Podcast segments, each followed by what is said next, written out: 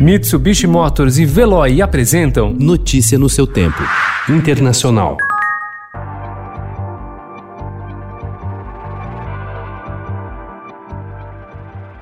No primeiro dia de trabalho na Casa Branca, após três noites no Hospital Militar Walter Reed, Donald Trump disse ontem que pretende ir ao debate com Joe Biden dia 15 e tentou tirar sua saúde do centro das atenções. Em isolamento, impedido de fazer comícios em razão da Covid, ele fez campanha pelo Twitter. A maior autoridade militar dos Estados Unidos, o general Mark Milley, e membros do comando do Pentágono entraram em quarentena após terem tido contato com Charles Ray, almirante da Guarda Costeira, que teve diagnóstico positivo para o coronavírus na segunda-feira. Segundo as autoridades, o almirante foi testado após apresentar sintomas leves no fim de semana. O governo alemão revelou ontem um relatório sem precedentes sobre a extrema-direita nas forças de segurança. Os escândalos se multiplicaram nos últimos meses com a descoberta de vários grupos de policiais trocando comentários racistas. No Exército, um comando de elite infiltrado por neonazistas foi parcialmente dissolvido no meio do ano.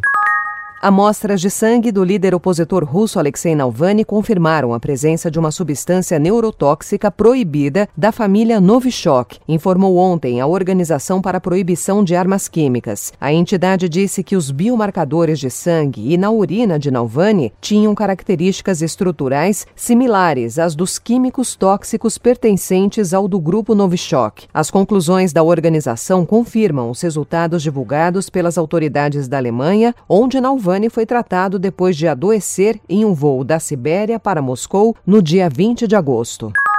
A queda de um adolescente de uma ponte em Santiago após ser empurrado por um agente das forças de segurança reacendeu o debate sobre os abusos dos carabineiros do Chile, a Polícia Nacional do país, alvo de críticas e de uma prometida reforma que não aconteceu. Pelo menos 20 policiais atacaram um grupo de manifestantes reunidos na sexta-feira na Praça Itália, em Santiago, epicentro das manifestações sociais que ocorrem no Chile há um ano. Um dos agentes cercou o jovem de 16 anos até o parapeito da ponte Pio IX sobre o rio Mapocho, onde ele caiu de mais de 7 metros de altura. O adolescente não foi socorrido pela polícia, que também tentou encobrir a ação. Ele está internado na Clínica Santa Maria de Santiago e não corre risco de morrer. Notícia no seu tempo. Oferecimento: Mitsubishi Motors e Veloy. Se precisar sair, vá de Veloy e passe direto por pedágios e estacionamentos. Aproveite as 12 mensalidades grátis. Peça agora em veloy.com.br e receba seu adesivo em até 5 dias úteis. Veloy, piscou, passou.